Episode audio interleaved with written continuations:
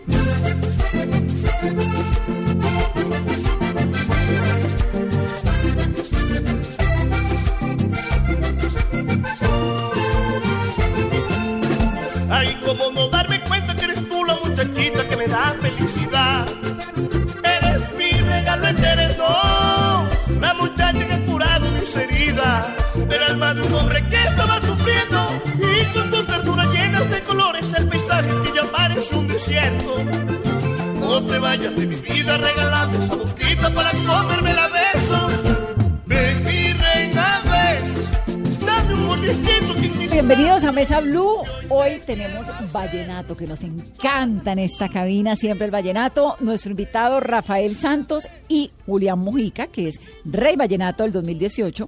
Y Rafa pues casi que no necesita presentación. Y están acá porque están juntos, porque además están eh, cantando, porque además la están rompiendo y porque nos encanta tenerlos en esta cabina. Bienvenidos. Muchas gracias, corazón. Un saludo para todos los, los oyentes de, de- de esta prestigiosa emisora, que es Blue Radio.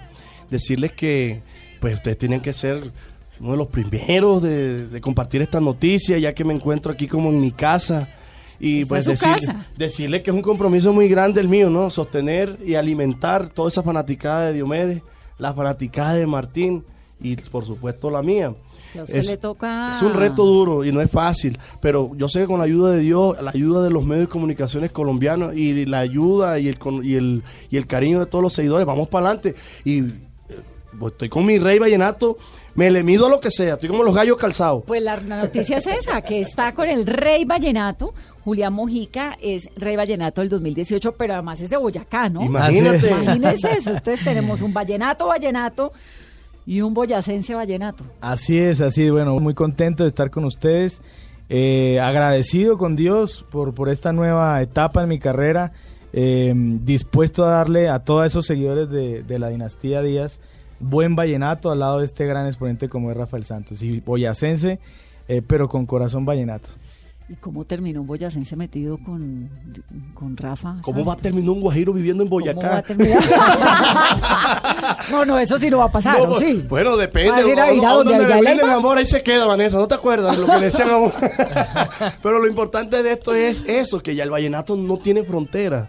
El vallenato ya es del mundo, es un patrimonio. Y nosotros los representantes dignos de, de este arte, de este folclore tan hermoso como la dinastía Díaz, pues estamos obligados, no es que si queremos, estamos obligados a sostener y a mantener el pueblo colombiano a punta de vallenato. Me quedó en la cabeza esa idea que eso que usted me dijo hace unos momentos que a usted le tocaba los seguidores de Diomedes y los seguidores de su hermano. Les voy a contar a las que no saben. Eh, Rafael es hijo de Diomedes Díaz con Patricia, ¿no? El primogénito. primogénito. Sí. Rafael, Diomedes de Jesús, Luis, Ángel, y, Martín gran- Elías. El gran Martín El Elías. gran Martín Elías que falleció tristemente en ese accidente Sí, así es. de carro. Y su padre, pues que murió también. Sí, sí. Estos dos dolores eh, van conmigo hasta el final de mi vida. Pero algo que me lo ayuda a disipar es la fortaleza de la gente. Cuando llego a una parte me recuerdan a Martín, me recuerdan a mi padre. Es como si lo estuviera vivo en la casa. Es como si llegara a la casa ahorita y, y me hacen sentir eso. ¿Qué tiene usted de Diomedes y qué tiene de Martín Elías? Pues de Diomedes tengo ejemplo, tengo cultura, tengo una dinastía que heredé, pues es la familia más hermosa y maravillosa que, que he, he podido eh, tener en mi vida, porque uno donde llega tiene familias, pero realmente mi papá heredé muchas cosas, la nobleza, la humildad, la sencillez, Una familia, ¿cuántos hermanos tiene realmente? Pues ¿Como 24? comenzamos siendo 28, ya somos 22. pues Vanessa, tú sabes que Yo papá no veía televisión. Yo me quedé en 24, ya vamos en 22. Sí, sí, Inicialmente sí. eran 28. Sí, lo, sí. Y de Martín, como me decía, pues Martín, gracias a Dios, y esta experiencia se la, se la agradezco a Dios todos los días de mi vida, que a mis 17 años me hizo papá Martín. Porque mi papá me lo entregó. Yo tenía 15 años, ¿no? No había grabado, estaba terminando mi bachiller en Valledupar. Y mi mamá se separó de mi papá porque ya la fama, pues ya mi mamá no la resistía. Y su papá no era tan juicioso. No, él decía, Patri, yo les brindo juego a ella y ellas lo cogen en serio. Entonces no me eches la culpa a mí. En algo tenía razón, pero No, no, en todo. nada, tenía razón. ¿Cómo así? Y por decirte de esto, me vi- vivo orgulloso de haber sido el padre adoptivo de Martín Elías, mi hermanito, mi hermanito menor. ¿Cuántos años tenía Martín? Cuando me lo entregó papá 5, yo le llevo 10, yo tenía 15. 15. Y entonces me tocó salir a trabajar, eh, me preparé de los 15 a los 16. Pero ¿cómo así que se lo entregó? Nunca lo volvió a... Se separaron mi madre y mi padre. pero y no mi papá no más. disfrutó a Martín porque mi papá vivía viajando. Martín era el bebé de la casa. Pss, mi papá hasta los, o sea, cinco años lo disfrutó. Pero económicamente siguió manteniéndolos a Toda la todos vida, papá nunca nos dejó solo, pero a mí me tocó salir a trabajar porque papá con el Guillén Barré no pudo trabajar durante cinco o seis años. Y me tocó ponerme los cueritos para trabajar, a salir a responder. ¿Y en qué trabajaba en esa época? Mi música, salí a grabar. Ya estaba allí comenzando a los 15. A los, 10 a los 15 me preparé, de los 15 a los 16 me fui dando un profesor de canto que me educaran la voz, fui a un gimnasio, yo era flaquito, parecía un fideo, entonces así nadie me creía. y realmente pues llegué con un proceso hecho a Sony Music, que es una multinacional que pues allá no vas a llegar a ser pinino, sino a demostrar de lo que estás hecho y ayudar a tu familia, me eché la familia al hombro, todo lo que hacía mi papá me tocó hacerlo a mí y es una experiencia hermosa como ser humano. Los valores, la humildad te acercan al sur. Mejor dicho, es algo que para que lo sepas tienes que vivirlo. Pero es un ejemplo muy bonito, para eso estoy diseñado. Rafael, ¿y por qué usted fue siempre la inspiración, la primera inspiración de su papá? Por ser su primogénito, por ser su primer varón. Y resulta que en La Guajira la idiosincrasia es que el apellido hay que defenderlo. Suena un poco machista, pero así, así se caracteriza con muchos sentimientos, que el papá, que la pareja que tenga por primera vez un varón, pues se siente orgulloso porque él fue primogénito también. Y que siempre pues me le gané la confianza, el respeto, el cariño y por eso fui los ¿Cómo ojos de mi padre. uno con Diomedes Díaz en la casa? Papá era un hombre muy jocoso, hablaba cortico, pero las palabras de papá tenían mucha profundidad. Entonces lo dejaba uno loco. ¿Sí me entiendes? Y entonces me tocaba preguntarle qué quiso decir, vaya, estudie y aprenda. ¿Qué le decía, por ejemplo, chiquito? Las ¿Cuál era vacas pariendo y yo bebiendo.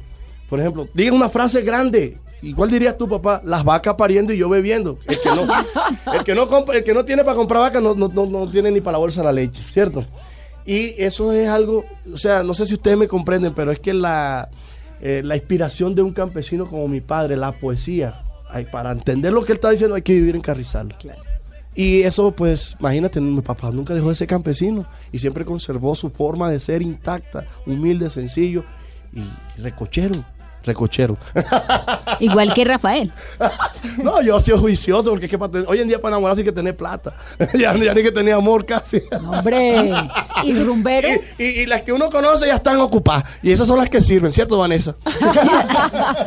Bueno, uno siempre está abierto. Tan bella. Y la primera canción que le compuso su papá, usted tenía cinco añitos. Cinco sí. añitos, exactamente. Mira, me- ese es otro orgullo que me llevo por su- como hijo de Diomedes, por ser familia, de mi familia, valga la redundancia. Y es que por eso papá confío en mí.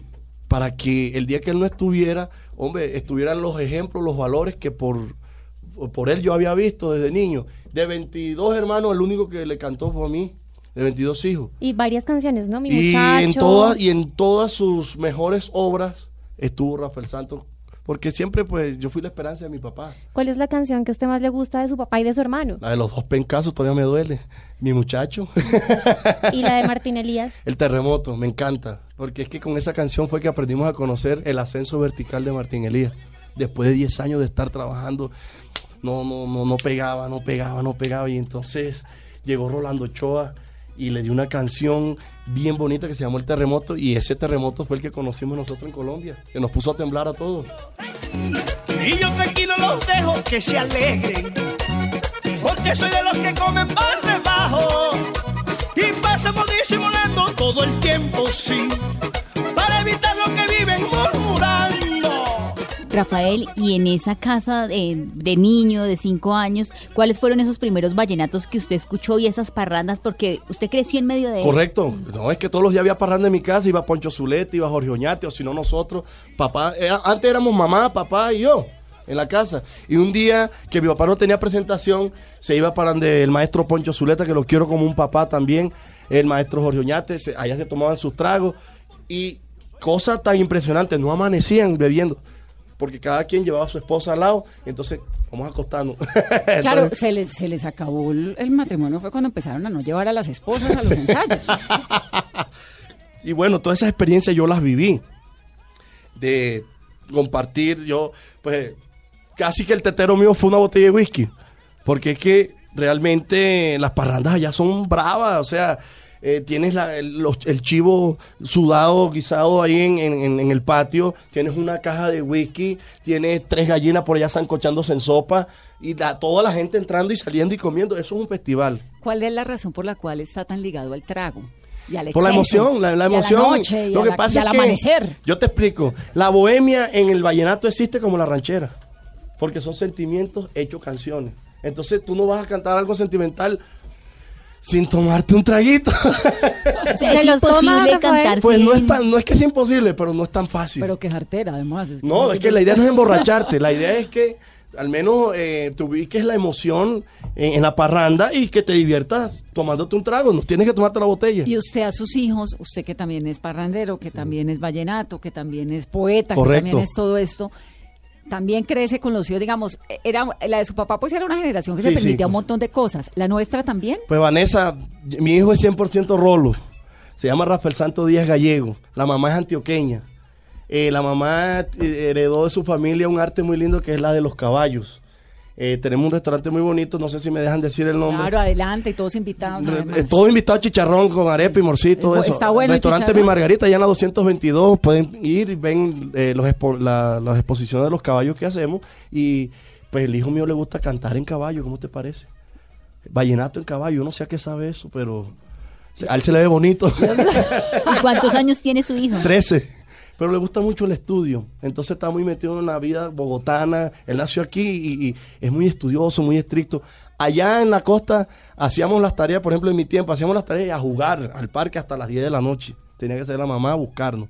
Es otra clase de libertad. Pero aquí en Bogotá, pues ha funcionado con él muy bien que el régimen eh, de acá de- del interior, pues siendo él de aquí, lo mantiene juicioso estudiando y todas las cosas van en su puesto. ¿Y a usted le gusta? Me encanta. Dos parranderos en la casa. No alcanza la plata para tomar. ¿Y la mamá es parrandera? No, la mamá es una comerciante eh, dedicada a su negocio, a su arte. Eh, mi esposa es muy juiciosa. Yo vivo muy, muy orgulloso de tener una mujer trabajadora que sale de su casa al trabajo y del, de- del trabajo a su casa, a ver a su esposo. Eso es importante para mi vida y, y mi, y todo lo que significo. Rafa, usted le aprendió pues un montón de cosas a su papá. ¿Qué no le aprendió? ¿O qué aprendió que diga, esto no lo copio? A ver, muy buena pregunta, Vanessa, porque hasta a veces hasta los errores de los padres se aprenden para uno no hacerlos. Sí, pues yo aprendí a ser más prudente, a ser como un poquito más, más, más recatado en las cosas, porque papá era muy espontáneo y tal vez por ser tan espontáneo le llegaron algunos problemas en su vida, por ser tan confiado. Entonces yo más bien, como aprendí de eso, aprendí eso, no ser tan confiado, no ser tan, o sea, se- medir antes de, de llegar a una parte, o sea, medirme como persona para no sobrar o no faltar en- a donde llegue. ¿Y qué le faltó en medio de esa trayectoria, de ese, de tantos éxitos a Diomedes Díaz? ¿Qué le faltó? Joder, reconocí, un poco, no. reconocí un poco de... Tampoco. yo pienso que mi papá lo hizo todo. Yo pienso que mi papá realmente... Él decía, ya los últimos días de, antes de morir, que había sacado un disco nuevecito. El último que sacó se llamó La vida del artista. Y decía, ya a mí lo que me falta es montar en globo. Porque ya la rueda está hecha y ya no hay que inventar, ya todo está inventado. Entonces yo pienso que papá era, un- era una de esas personas que lo que le pasaba lo contaba para, que, su vida siguiera evolucionando. Y por eso iba, iba adelantado en el tiempo. ¿Qué le sobró? ¿Qué le sobró a mi papá? Plata. Mucha plata. ¿Tuvo mucha plata? El hombre más rico de Colombia legalmente fue Diomedes Díaz. Sí. Y ¿Y toda esa plata dónde está? Lara compartió con todos los seguidores porque él decía, yo tengo que darles a los que me dan. Era derrochador. No, derrochar No. es una cosa y compartir es otra. Por ejemplo, papá se emocionaba con el dinero. Y como él sí sabe lo que valía el dinero porque le tocó trabajarlo para poder tenerlo desde campesino en Carrizal, entonces él no se lo metió en la cabeza nunca, ni en el corazón. Él veía y lo buscaban las personas. A mi casa llegaban cinco o seis mujeres preñadas y mi papá les pagaba el parto. Claro, no de él, no de él, pero era de buen corazón de esa manera. Mi papá, mi, casa parecía una casa de beneficencia, Vanessa. 20, 30 personas todos los días. Mi papá con un, cuarto lleno, de dos por dos, un closet lleno de, de dinero. El dinero que se ganaba no lo metía en una cuenta porque él decía que, que, que ¿cómo se llama? Que él le gustaba tener su plata bajo la almohada. Que él no iba a hacer fila para ir a buscar su propia plata. Que eso le parecía que lo hacían otros cantantes para pedirle préstamo al gerente. Entonces era pago en efectivo. Sí, papá siempre usó fue efectivo. Nada de cheque, nada de tarjeta, ni, ni billetero usó. ¿Cuánto costaba un concierto de Diomedes Díaz? Cuando se murió costaba 60 millones. ¿Cuánto tiempo? Hace ¿Una seis, hora? seis años. Pero eso era que un concierto de una hora. Una dos hora. Una hora, Una- 60 millones. 60 millones. Wow. Y en la noche hacía dos. Claro. Entonces le quedan 120 millones en Una un noche. cuarto al solo. sí. Y entonces empezaba, llegaba el camarero por traerle un domicilio de una comida o algo. Tome 100 mil pesos. Las ligas de mi papá eran de millón en adelante. Esos ejemplos se pueden seguir. Esos ejemplos no se pueden seguir. ¿Y cómo era, cómo era, Rafael, cómo fue crecer en medio de todas estas mujeres y todos esos hermanos? Pues papá siempre me adaptó psicológicamente a todo ese tema porque yo ¿Qué le el- decía? yo era el llave de mi papá. ¿Sabe qué hacía yo? Él me decía, Santo, vaya a la clínica del Cesar, que ahí está pariendo una novia mía y tiene un hermanito suyo.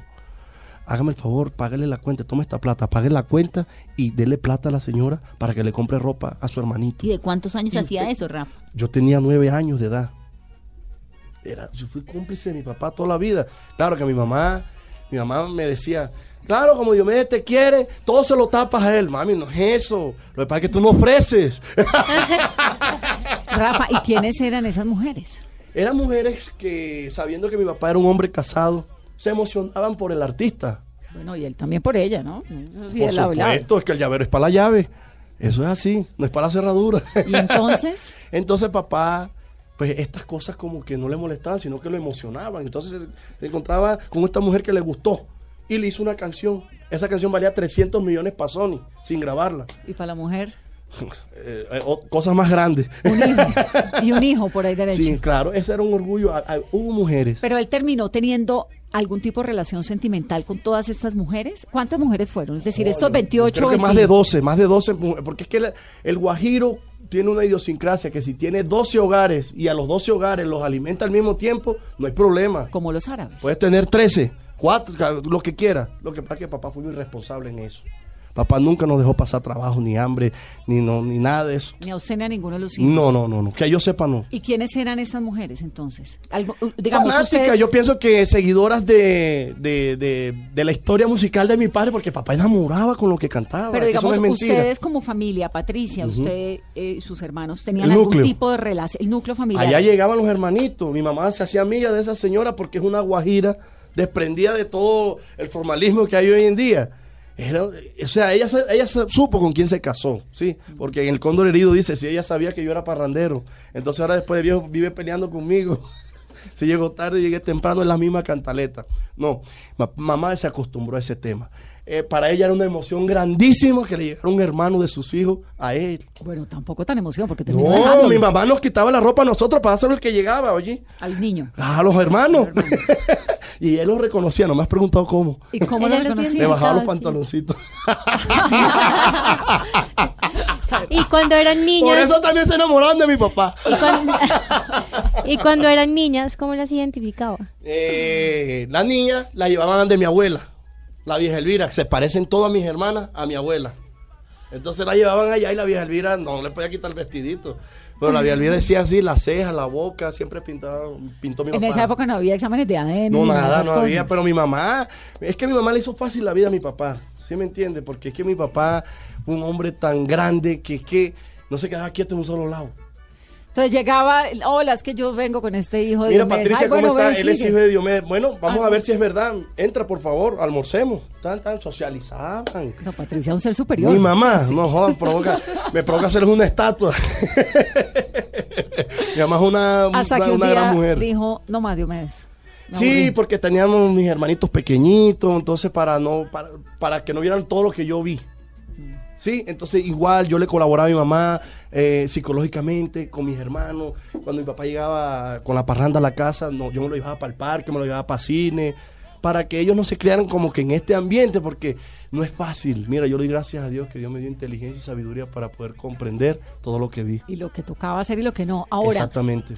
drogas, No, ¿En sí las vi, las sí vio? las vi, pero jamás. pero las veía en su casa, ¿qué tan común era? Bueno, ve- ve- verla, ver personas consumiendo, no. No, tal vez uno de pronto entraba al inodoro a orinar y mierda, se había caído alguna vainita ahí. Pero un niño No. no tenía esa, eh, esa mentalidad, ¿sí me entiendes? Y en ese mundo eso es natural. ¿Qué es natural? El vicio, en el mundo del vallenato eso, eso siempre existió. ¿Por qué? No sé, quién inventó eso, no lo sé. Pero ¿Y todavía?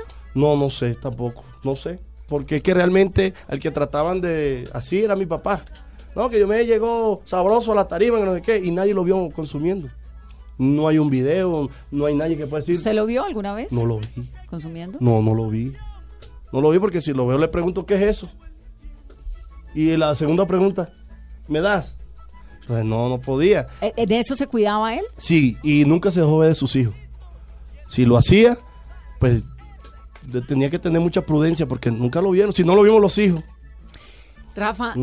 ¿Usted tiene unos diamantes en los dientes? Sí, claro, yo sigo la trayectoria de los días diamantes. no, mentira, es un diseño sonrisa que aprovechando mi arte, mi, mi trabajo, que es, es llegar a darle alegría a toda la gente, pues se me dio por co- colocarme dos diamantes. ¿Son diamantes? Sí, son diamantes. Es que no tengo gafas, entonces no En- lo veo. en un diseño que- me están aquí. Que me hizo el compadre Oscar Celi. Me- me- tengo destellos de las luces que me Sí, pues me gusta así porque me gusta arrancarle una sonrisa a la gente con algo. No que llame la atención. Sí, esto es estético. ¿Y no le molesta? le No, para nada. ¿Nada? Ven, tócalo. tócalo con la mano. ¡Ay, no! Tan bella, No, no, Vanessa. ¡Ay, no! Yo he pasado de todo en esta cabina, menos que me llegaron entrevistados con diamantes en los dientes. Imagínate, pues hay que evolucionar. Esto hoy en día pues, se ve en el exterior. Mi papá fue el primero que se puso un diamante en Latinoamérica. Fue, le decían la sonrisa más cara. En ese tiempo costó 35 millones de pesos el trabajo de mi papá. Todas las muelas de oro, arriba y abajo. Y Diomedes, ¿y usted por qué se metió ese poco de plata en la boca? ¡Hombre! Hoy en día esto como está... Para tener la plata en el banco, mejor la tengo en la boca que está más seguro. Y la otra pregunta, ¿y si llegas a atracarlo? Los muerdo. ¿Y cada cuánto se tiene que hacer mantenimiento? Eh, es un diseño ya por muchos años más que me va a durar. Yo me lo dejé así porque también recuerdo a mi papá. Eh, fue el único cantante que se puso diamante. Eso para mí fue algo extraordinario porque yo tenía como 10 años de edad.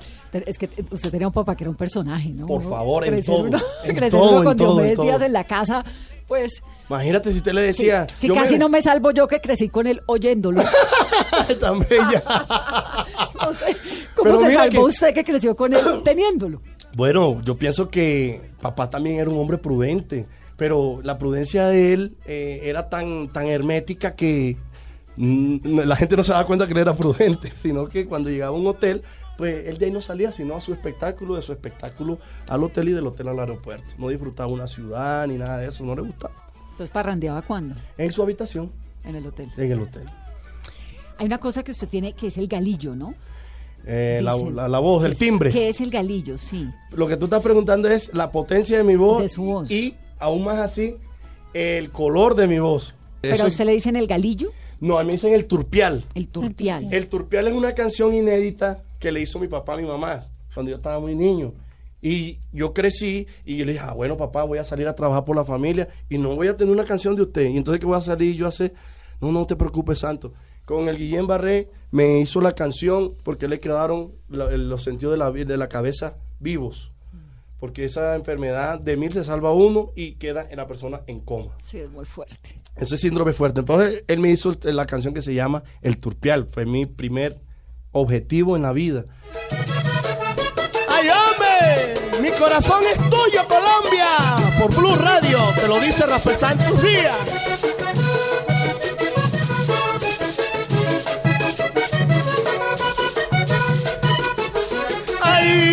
¿Qué sería de una calle sin gente? ¿Qué sería de una flor sin color? ¿Qué sería de aquel río si sus fuentes se las marchitaran los rayos del sol? ¿Qué sería de una calle sin gente? ¿Qué sería de una flor sin color? ¿Qué sería de aquel río si sus fuentes se las marchitaran los rayos del sol? ¿Qué sería de mí si me niegas tu amor? Quedó como el río, la calle y la flor.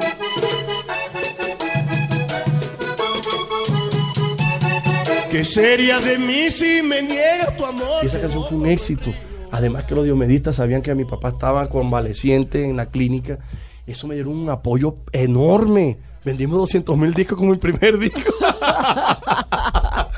Sí, fue una maravilla. Entonces, eh, eso fue Dios, porque es que Y ahí arranca. Pero usted tiene una... de todos los hijos de mi papá, naturalmente, el el, que- que... ha heredado el timbre de voz eh, de él, eh, he sido Vamos, yo. el que mejor canta de los... Pues yo fui el primero que grabé. Yo, yo le llevo ventaja a mis hermanos. Yo tengo más experiencia que ellos, se puede decir. Porque yo grabé primero que todo. Me tocó salir. Acuérdate que no fue por fanatismo ni nada, sino por Por necesidad. necesidad. ¿Cuántos hermanos son cantantes? Eh, en mi casa, eh, todito.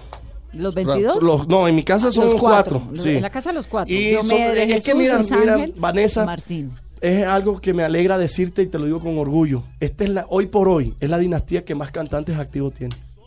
Tenemos siete cantantes activos. Entonces son ustedes cuatro, bueno, con la Sí. triste partida de Martín. Rafael de Jesús, Diomedes Dionisio, el de Dayán. Ah, y ahorita también Rafael María.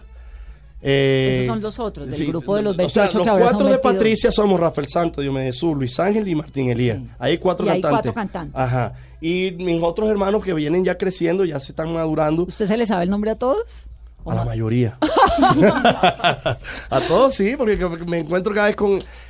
Cuando voy a cantar por ahí por los pueblos me aparecen y me, me- me brindan su casa y voy y como donde ellos, me presentan a su mamá. Muchas veces los conozco a ellos y a su mamá no, o conozco a la mamá y a ellos no. Porque usted no tuvo hermanas, ¿no? Sí, muchas. No, no, pero digo, de ese Ah, núcleo cercano. No, núcleo íntimo, y mi ¿no papá siempre quiso que se llamara Olga Patricia. Y ahora que ya en el año 79, cuando yo nací, pensaban que yo era Olga Patricia. Y de hecho, todos fuimos Olga Patricia. y a todos nos nombraba como Olga Patricia, porque mi mamá eh, decía, bueno, una niña. no, que no había ecografía. La ecografía era muy dudosa. Imagina si nos confundieron a nosotros con mujeres. Y siendo unos machazos que somos, porque salíamos así de la espalda, mostrando el rabo. entonces. y decían los médicos, este sí va a ser la hembra. Este sí va a ser la hembra. Y nada, nada, nunca. Mi papá no joda. Definitivamente las hembras las hacer en la calle.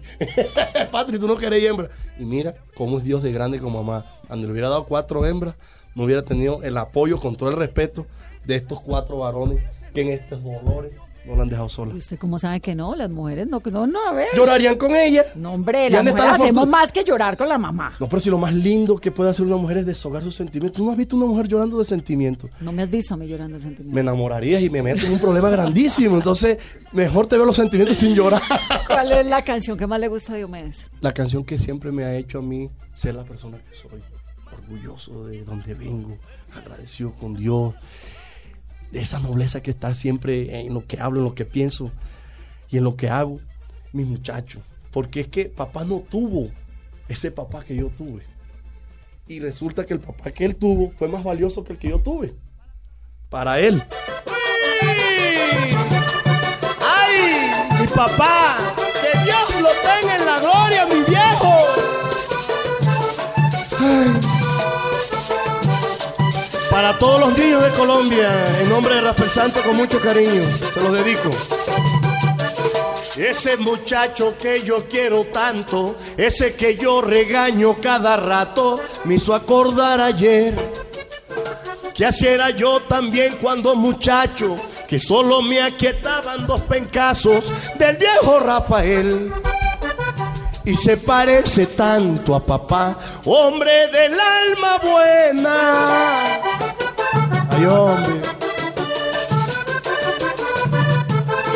Y se parece tanto a papá, hombre del alma buena.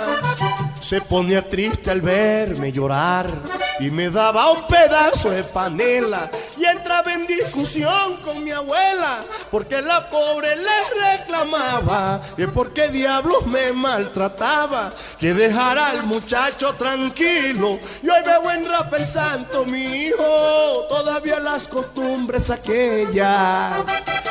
Ay papá te amo y hoy veo en Rafael Santo, mi hijo, todavía las costumbres aquellas. Ay, compadre Julián Mujica, muchas gracias por esas notas que me llegan el alma y me hacen cantar bonito. Que viva Boyacá y que viva Carrizal.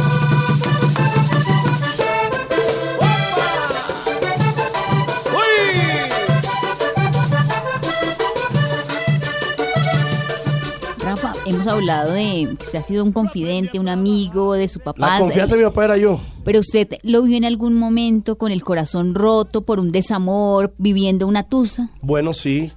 Mi papá no lloraba delante de ninguno. O sea, ustedes nunca lo vieron, lo vieron llorando. Y, y- y es más, yo este, estoy seguro de que no hay un video, una foto donde esté mi papá llorando. Porque lloraba. Porque no lloraba sino al lado mío. ¿Y por qué lloraba? ¿En qué momentos lo vio así? Por ejemplo, eh, porque es que me toca hablar de cosas personales y amorosas y no me gustaría, porque la persona que me estaría escuchando pensaría que es en contra de ella. Y no es así. Pero papá siempre lloró cuando quiso una mujer y la mujer le quedó mal. ¿Lloraba por amor? Claro, si toda la vida he llorado por amor, decía él. y lo que pasa es que mi papá era un llorón, sino que no se dejaba ver delante de la gente, porque era orgulloso, or- orgulloso de eso, del orgullo natural, ¿sí me entienden? No orgulloso de, de- de poder ser lo que era, no. Orgulloso que, por decir, a mí una mujer no me va a, a humillar o, o no me va a, a poner mis sentimientos por el suelo. Si era un guajiro sentimental, mejor dicho, era fácil enamorar a mi papá. ¿Y a la patria le lloró?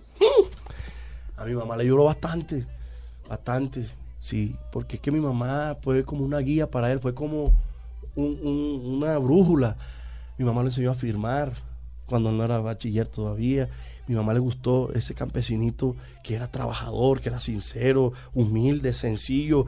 Se le veía que iba a ser alguien. Y dice mi mamá, mi mamá- a mi mamá se le presentaban doctores, ganaderos. Mi mamá fue nació en una familia, pues, Mujer divina. conservada, una familia que antes se decía, ¿cómo se decía antes? Se decía, Prestante. Ajá. Y que teníamos un abuelo que no conocía al lado ni por lo redondo, pero era muy trabajador. Tenía mucho ganado. ten- Ahí nació mi mamá. Mi papá vendía empanadas en el pueblo. Y en la tienda de mi mamá, de donde tenía mi mamá, ahí lo conoció. Y él llegaba, él llegaba con, con lo que le escribía la, la abuela mía para que lo comprara en la tienda. El mercado. Y resulta que mi mamá se enamoraba de él y se lo, lo regalaba. ¿A los cuántos años se conocieron? A los 10 años ¿A de los edad. 10? Sí. ¿Y a los cuántos se casaron? No a los sé. 18. Mi mamá es un año mayor que mi papá. Mi mamá se casó a los 19 y él a a los 18. Y ahí nací yo. Ay, qué bonito, ¿no? Sí, no, es que es una belleza de historia. Algún día, algún día, pues, algún medio contará cómo son, cómo fueron las cosas y nos, nos alegrará más. Bueno, Rafa, Tan bella. 14 de abril del 2017, ¿en dónde estaba usted cuando fue el accidente de Martín Elías? Y háblenos también un poquito del homenaje que usted le hizo con esta canción, Dile a mi Dios. Eh, estábamos en Cartagena una Semana Santa, pasándolo con mi esposa, mi hijo. Hay un hotel en Cartagena donde él estaba hospedado también, porque él, él, él- él volvía a Cartagena porque tenía a los dos hijos, a Paula y a Martincito. Los tenía ahí, quería pasar ese, terminar de pasarse su Semana Santa en Cartagena. Eh, tenía esos dos, esas dos presentaciones. La última, eh, creo que fue en Toulouse, ¿cierto? No, bueno, Coveñas, perdón, sí. ¿Y qué pasa? Que nos cogió de sorpresa la noticia. Nosotros, pues yo me, yo me acuerdo que eso fue como a las 11 de la, a las 10 de la mañana, a las 11 de la mañana que recibí la noticia y yo estaba pues, dispuesto a, irme a, la piscina con mi hijo y mi esposa a descansar un rato. Y me dice mi tío Canco, hermano, eh, mi tío, sobrino, el hermano de mi papá que trabajaba con Martín. el hermano menor de mi papá. Eh, sobrino, dígame tío Canco, este, se acabó de accidentar su hermano Martín Elías y está muy mal. ¿Cómo así, tío? Yo quedé en shock. Mm, Enseguida, eh, hágame el favor, ¿y dónde lo tienen? No, se lo acabaron de llevar para Cincelejo, tan, tan. Tío, haga el favor y me mantiene al tanto de esta información, porque ya yo tomo un carro ya y me voy para Cincelejo con mi esposa. Y me espera, y mi hijo, me esperan allá, me hace el favor. Sí, sí, sobrino, venga, lo están operando. Sí. Y él me iba llamando, y nosotros íbamos en el camino, hasta que nos llamó en el camino y nos dijo, eh, lo estaban operando, eh, convulsionó cinco veces, a la sexta no la aguantó y se nos fue Martín Sobrino. Pues la reacción física, psicológica, o sea, no quisiera ni recordarla en estos momentos porque fue algo que yo, yo paré el carro, me tiré del carro, eh, no, era, no, era, no estaba en mí, vomitando, trasbocando, no me entraba el oxígeno a la cabeza, o sea, estaba en un, en un estado que nunca había estado en mi vida. Porque con mi papá, mi papá me hizo fuerte ante su fallecimiento. Yo con mi papá hablaba, hablábamos mucho de si él, se- él, partía primero que yo o yo partía primero que él. Y pues me ganó él, pero eh, me enseñó a cómo debía fluir esa energía. Y que yo con mi papá viví cosas muy lindas, muy felices, o sea, momentos tristes fueron pocos.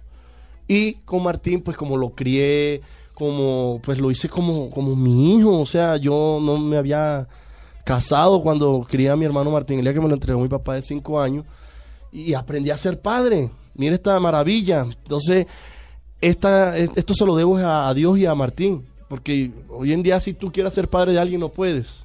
Entonces, esta canción ya para terminar, lo que te estoy contando es que luego fuimos un, día antes a enterrar el, el cuerpo de Martín al siguiente, o sea, mi teléfono estaba colapsado y no lo prendí en todos esos días.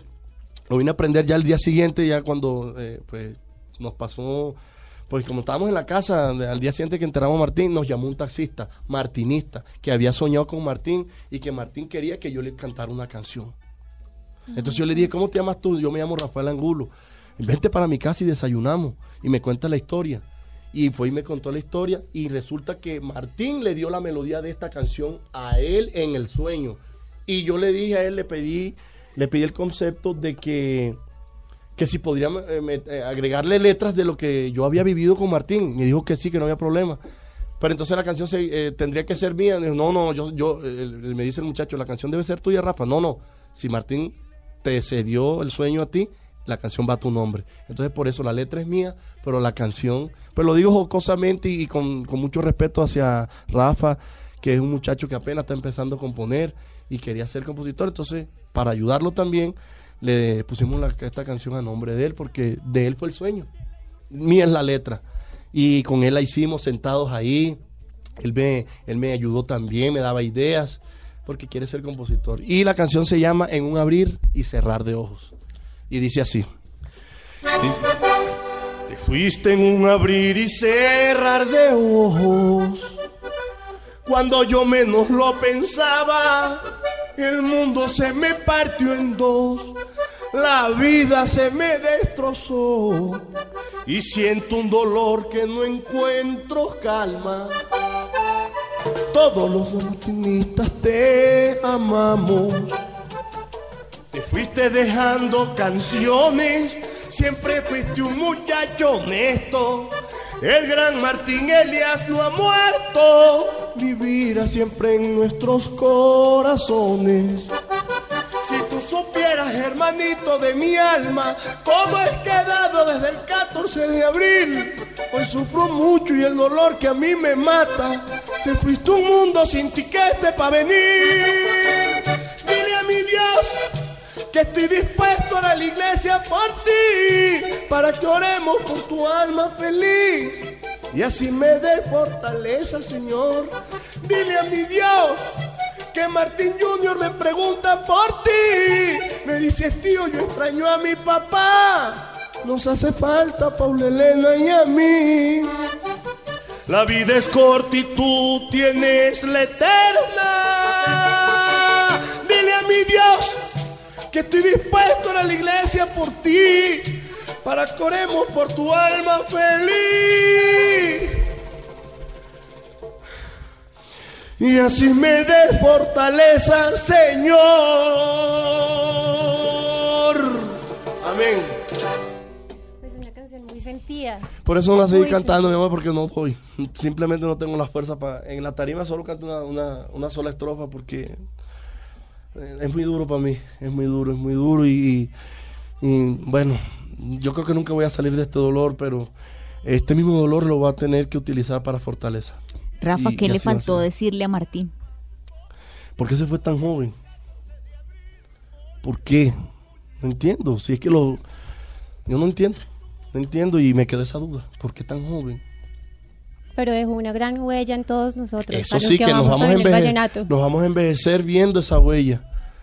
Tal vez me puse a pensar el otro día y es que Dios cuando quiere que las cosas sean queden de recuerdo de por vida, deja el recuerdo joven.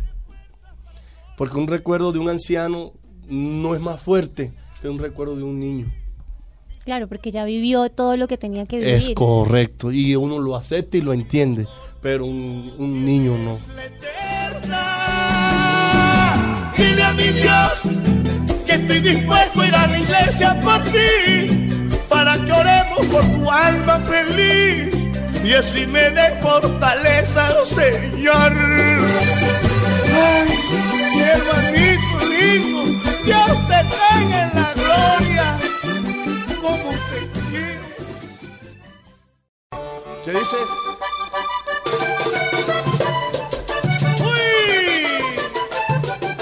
Que vivan todos los diomedistas, los martinistas y los santistas. Mi pueblo, no se preocupen que aquí me tienen y los voy a nutrir de música con su apoyo. Muchas gracias.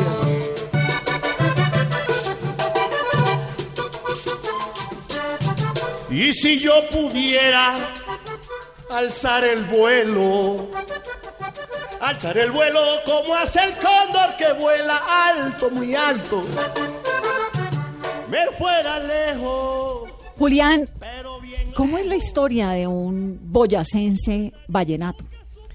Bueno, la historia de Julián Mojica eh, en la música inicia a los siete años, es cuando se me da por aprender a tocar acordeón, por influencia de mi padre, quien también lo toca de forma aficionada. ¿En dónde? ¿Dónde vivían ustedes? Yo soy de Paz de Río, Boyacá, vivía allá. Eh, mis padres boyacenses, mi familia netamente boyacense, nada, nada que ver con el Caribe. Eh, pero yo digo que el vallenato mm, hace más o menos unos 40 o 50 años eh, entró muy fuerte a Boyacá. eh, de pronto por mm, las cirúrgicas serías Paz de Río o algo así que traía gente de todo el país, principalmente pues gente de La Guajira también que pues hay una afinidad en, en cuanto a la explotación del carbón, de las minas y toda esta, de toda esta cosa. Entonces creo que eh, la gente de La Guajira que llegó a la zona, pues llegó con su cultura, con su música, con, con todo. ¿Usted creció con un acordeón en la casa? Así es, mi papá, músico aficionado, mejor dicho, enfermo por el vallenato. ¿Y qué hacía su papá? Él era empleado de Acerías Paz De del Río, pero Río. su afición era el acordeón, igual que un tío mío que ya desapareció, Jorge Mojica, y fue la primera persona que participó en el Festival Vallenato. De hecho, cuando gané el Festival Vallenato La primera el año persona de Boyacá. Del interior del país, interior. del interior del país, en el año 71. Eh, entonces por ahí se viene una tradición familiar en la música vallenata. Posterior a esto nace un festival en, la, en el municipio de Nopsa, Boyacá, Festival Vallenato del año 80 para acá, festival que tiene más de 30 años, por donde No, pues, circularon... es el municipio de La Ruana. Exactamente. Nopsa es un municipio, eh, bueno, muy agradable y prestante también porque eh, mueve mucho comercio, mucha eh, empresa cirúrgica y ahí anualmente se hacen muchas festividades, muchos festivales. Sí, es un lugar bien musical. Eh, exacto. Dentro de eso se hace un festival vallenato hace más de 30 años. Por ahí circularon personajes como Alejo Durán, como el maestro Rafael Escalona, como el maestro Pablo López, los hermanos López. Y eso fue incentivando tanto la cultura de esta zona específica de Boyacá hacia la música vallenata que hoy por hoy, pues gracias a Dios cayó en mí la bendición de que yo fuera la primera persona que ganó el festival. Pero atrás mío vienen otros intérpretes del acordeón, niños que han hecho buenos papeles en Valledupar. Eh, el rey aficionado del año pasado también fue boyacense. Y era medio exótico, digamos, en su casa que hubiera vallenato y que hubiera una cultura Sí, vallenata en la mitad del altiplano boyacense. Sí, por, por supuesto, me imagino que sí, yo lo veía normal. Claro. Porque yo era niño, yo veía Sí, lo pero que digo, no es lo mi mismo que tener un vallenato en Valledupar, pues, Claro. ¿no? O sea, una marimba en Cali. Eh, correcto, o sea, yo lo veía normal porque era lo que pasaba en mi casa. Me imagino que era exótico para el resto de la gente, de los Claro. vecinos. los Para los vecinos, de la gente del, del- del municipio. Claro. Porque, pues a ver, el vallenato hace 20 años no era... Compadre, le, di- le interrumpo, me disculpe. Y no le decían, ¡dejen la boya! sí, seguro, seguro. Pero Claro, una cosa rarísima. era una cuestión rara. Pero el boyacense eh, ha sido una persona que ha querido mucho la música vallenata. O sea, Sí. eh, los artistas boyane- boyacen- eh, perdón, vallenatos anualmente circulan por todas las ferias. Claro, de- no, de- no, no, eso sin duda, pues. digamos, Es el departamento- te lo vallenato en todo Colombia, ¿no? Exactamente. Exacto. Pero Boyacá, o sea, eh, consume mucho vallenato. Sí. Yo acabo de venir de hacer, sin estar unido con él, dos presentaciones. Y dije en una que queda cerca del pueblo de él, "Me voy a unir con el rey vallenato, Julián Mujica, rey vallenato. Se me subieron a la tarima todo el mundo a felicitarme. no, es increíble, o sea, realmente me siento orgulloso de que en el interior de, de- de Colombia, pues queramos, queramos también nu- nuestro arte colombiano, que es nuestra distinción en el mundo, como si fuera de allá mismo. Sí. Una vaina impresionante. ¿Cómo será uno tom- tomándose una chicha allá agarrado- al lado del río Guatapurí? Pues eso le quería preguntar. Está bastante... ¿Qué- qué- y- y- Extraño. ¿Con, No qué lo combinan en, Sí, sí, sí, en sí, Nopsa? Eh, bueno, Boyacá, qué orgullo, por, qué orgullo. eh, Boyacá, por supuesto, todos Sabajón de Frailejón. Que, que es el departamento ¿Cervecero? cervecero, sí, eso ¿Cervecero? sí, ¿para qué? Bueno, pero el vallenato con la cerveza va bien. Por ¿no? supuesto. Y si es costeñita, más. Ay, de ahí es la marca. no, bueno, una cerveza sabrosa al lado del río Guatapurí. Ya las, ya, Aquí ya gusta embarré, siembra, pero bueno. siembra nos gusta. No, afortunadamente, mira, qué orgullo tan importante siento yo. Bueno, pero entonces un momento, espere. ¿Y entonces cómo se conocieron? En alguna, eh, yo conocí a Julián, había interpretado algunas canciones, alguna parranda con él, pero hace mucho tiempo.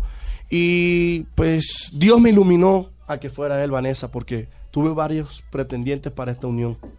Varios y muy buenos. Y Reyes también, Vallenato.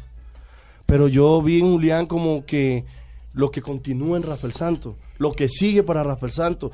Él tiene unas metas hermosas igual que las mías. Y eso yo pienso que agarrado de las manos los dos, yo pienso que se pueden conquistar. ¿Cómo es eso de la elección del, del, del acordeonero? Explíquelo usted. Con... Bueno, Ah, eh, en el concurso. ¿O No, en la, en la unión, en la en la unión. unión, en la unión de ustedes. Eh, como dice Rafa, Vanessa, eh, en, el, en el gremio vallenato todos nos conocemos con todos. Así no seamos amigos, todo el mundo sabe quién está con quién, cómo hace, cómo cómo toca me gusta, no me hace, gusta. sí. Este, ¿Qué esto, nivel es- tiene? esto uno conoce desde el, el- valga la ¿Desde redundancia, principiante? exacto, desde el desconocido de hasta el, hasta el más famoso del gremio vallenato, todos nos conocemos. Entonces, eh, eh, Rafa hace una selección, me hace la invitación, yo lo escucho, yo lo, lo pienso, eh, lo analizo y definitivamente yo digo, después de haber recibido este gran premio de Rey Vallenato, una de las mejores cosas que me puede pasar es una buena unión y más con un cantante de talla como de Rafael este nivel, por supuesto. Entonces, eh, creo que es una combinación que dará mucho que hablar y de hecho la reacción de todo el pueblo vallenato y de, la- de los fanáticos de la música vallenata ha sido Excelente. ¿Cómo la han 100% recibido? Yo estaba positivo. asustado ayer, yo te lo manifiesto, no por inseguridad personal, sino porque uno no sabe lo que piensa la gente y cómo va a caer las cosas. Pero además, ¿cómo cae? Ah, ya- yo pensaba que Eh, iban a eh, lengua. de- Velo, de- ve, como ya está en Bogotá, ya se cree cachaco también. Exacto, se le voy a preguntar cómo. Entonces, menos mal la gente tomó esta noticia con civilización, lo quieren mucho a él. y al rey vallenato de Boyacá, ¿cómo le va? ¿Cómo le fue cuando se presenta en, bueno, en esa tarima, ¿no? Que En es la cuna allá del el La hombre del Y que Parque de la de Leyenda. No, también con un boyacense, ¿no? Sí. Sí, sí, no, en Valledupar muy bien. De, de hecho, la- los grandes amigos míos de la música vallenata son De ahí. allá. La gente que creyó más en mí fue primero en Valledupar y luego en Boyacá, porque eso- esto, es un, vida. esto es un fenómeno, pues, así Claro, funcionamos los colombianos. Así. Eh, entonces, eh, tuve que tener la aceptación del pueblo vallenato, eh, no Como la preci- bendición, como ¿no? la bendición para que Boyacá eh, Creyera. creyera en Julián Mojica y para que Colombia, de hecho. Compadre, me gustaría que le contara a Vanessa que usted hizo carrera para ganarse ese, ese premio, que eso no fue que se presentó Sí, y se claro, lo ganó. Yo, me presenté Carrera, Vanessa, siete hizo. veces al Festival Imagínate, Vallenato. Quedaba de segundo, de tercero, de segundo. Entonces esas siete veces me permitió, eh, digamos que es común en el, en el concurso del festival eh, hacer curso, hacer carrera. Los que han, los que van saben que siempre Eh, hay 10 opcionados por lo menos a, a quedarse con el título, pero pues solamente un ganador. Los demás comúnmente pues siguen el otro Continúan en la año, ni continúan, ni continúan. Y lo logró. Eso puede llegar o puede simplemente quedarse en el olvido y, y no, y no pasar. Eh, esos siete años a mí me sirvieron para darme a conocer. años, Qué persistencia. ¿no? Claro, para darme a conocer en, en- en el gremio vallenato, para darme a conocer en Valledupar, para ganar seguidores de allá.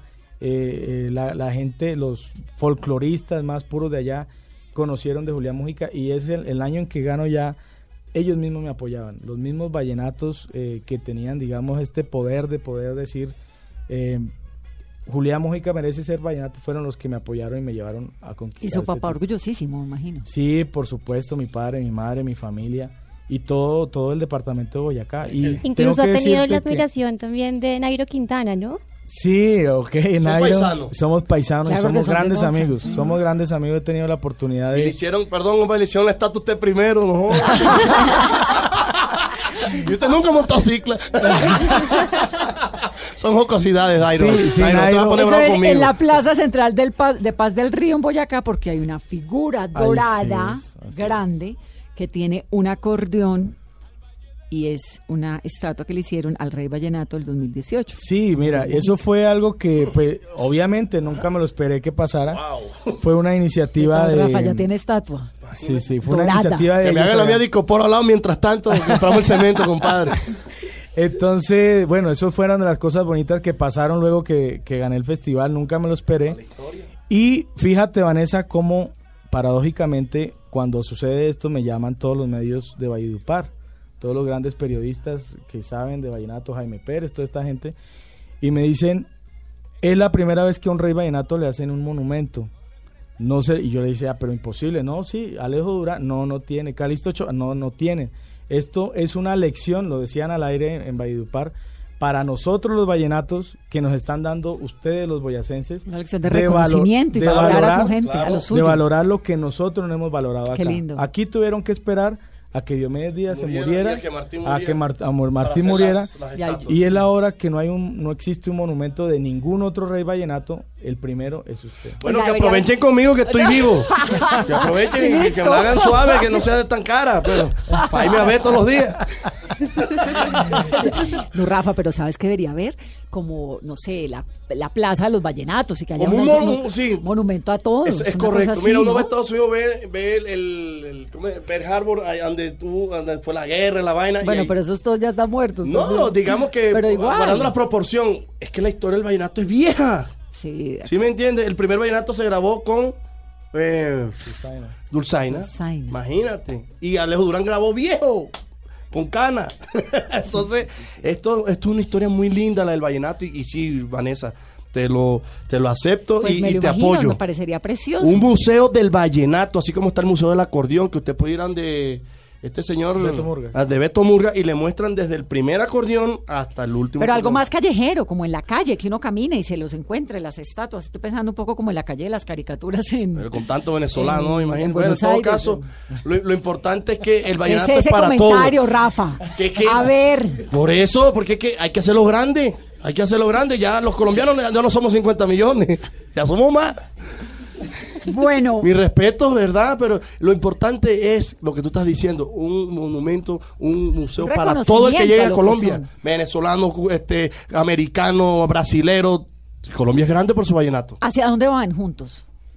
Bueno, hacer una carrera exitosa, defender el legado de la dinastía Díaz, eh, hacer música vallenata que quede en la historia de, de este género y hacer una unión que dure por muchos años cuando Dios lo permita, hasta donde Que Dios lo pensionemos, compadre, los Exacto. juntos. Creo que, que los dos estamos en la misma en la misma tónica, con el mismo pensamiento, somos dos personas maduras ya con una trayectoria que, que queremos eh, jalar para el mismo lado, como dice. Y, y ante todo yo creo que tenemos la bendición de Dios para poderlo hacer porque las cosas se han dado de esa forma con, con la bendición de Dios y, y así le, le hemos pedido y así será. Y además tienen, Amén. tienen una combinación indispensable. Claro. Y les sobra. Sí, sí, Voz y acordeón. Imagínate. ¿Para qué más? ¿Cuándo va a ser la primera presentación de ustedes juntos? Bueno, el teléfono es 315-723-7190, todos los, los organizadores de eventos. no, realmente estamos preparando todo. Vamos a salir con un sencillo, pues para darle a proba- una probadita a la gente del plato fuerte que viene. Queremos hacer un trabajo discográfico vallenato para rescatar el vallenato, tratar enviarle, tirarle un salvavidas para que por favor no nos desviemos de la realidad. Nos estamos desviando con el vallenato Sí, por y el tanta fusión. consumismo, por el consumismo, por la evolución de los sonidos, todo este tema. Pero ya se nos olvida hacer letras bonitas. Ya no hay mensaje en las letras. ¿Se está acabando la inspiración o qué está pasando? Sí, lo nuestro, pues yo diría que fueron tan grandes esas obras que nuestros baluartes como Marciano Martínez, todos esos grandes compositores, eh, quedaron en la historia por ser tan, tan bravas, ¿sí me entiendes? Pero ya ellos también tienen su edad, ya no viven lo que vivieron cuando eran jóvenes para Las hacer esas canciones, cambian. las épocas cambian y ahora lo que les invito a pensar a los compositores de la nueva generación es que hagamos poesía, si es que una mujer se enamora es no echándole mentiras como muchos creen, una mujer se enamora es diciéndole que ella es hermosa, sin Oiga, mostrarle un espejo. ¿Y usted se enamoradizo como su papá? A mí me encanta enamorar. Así, no, no sé si se enamorarán de mí, pero es así. Yo aprendí eso de mi padre también, Vanessa. A, a caerle bien a una persona. Y si es de verdad enamorarla, a enamorarla, pero diciéndole lo que ella tiene. Así tengo una brecha aquí. Decirle, mire esa brecha. Es, es la separación entre la realidad y el amor que tú tienes. ¿Sí me entiendes? Ent- Entonces son, son vainas que... ¿Y qué Son dice, y qué dice que- la antioqueña? No, pero las antioqueñas son hermosas. O la ¿no? antioqueña señora suya. Pues hermosa porque es que son tan humildes y tan nobles, tan bellas en sus sentimientos que, cualqui- que, que un detalle que nos parezca pequeño a nosotros, a ellos- les parece grande, a ellos les parezca grande. Y es un detalle sentimental, ¿verdad? Por ejemplo, una paisa no te va a "Tú, mi amor, estás linda, tú le estás linda. Muchas gracias. Y hasta ahí. Si ya continúa, ya es un problema. ¿Y las caleñas? Hermosas son como las flores. Dios las bendiga. Rafa, qué dicha tenerlo aquí. No, a ustedes, por eh, agradecerles a ustedes que Dios me los siga bendiciendo, me les siga dando esa inteligencia y sabiduría con la cual sostienen este programa. Y bueno, quise venir a compartirles con ustedes que son colombianos igual que yo y son mis hermanos y por lo tanto si tengo un éxito debe ser compartido con ustedes. Aquí siempre bienvenido, Julián. Felicitaciones y todos los éxitos del mundo en esta nueva carrera. Gracias, gracias, este gracias por, por... Qué dicha para Boyacá. Sí, sí, por supuesto, por supuesto. Y para mí, para mí, Claro. para Rafa, para todo, para el folclore vallenato. Gracias por, por permitirnos estar aquí. Y bueno, esperen más noticias de nosotros. Esperen la carátula que vamos a salir un ruanao. La esperamos. y a ustedes que tengan una muy feliz noche. Esto es Mesa Blue con la versión que nos encanta, Vallenato. Y vivo agradecido de mi pueblo, los que han valorado mi canto y ya les escucho diciendo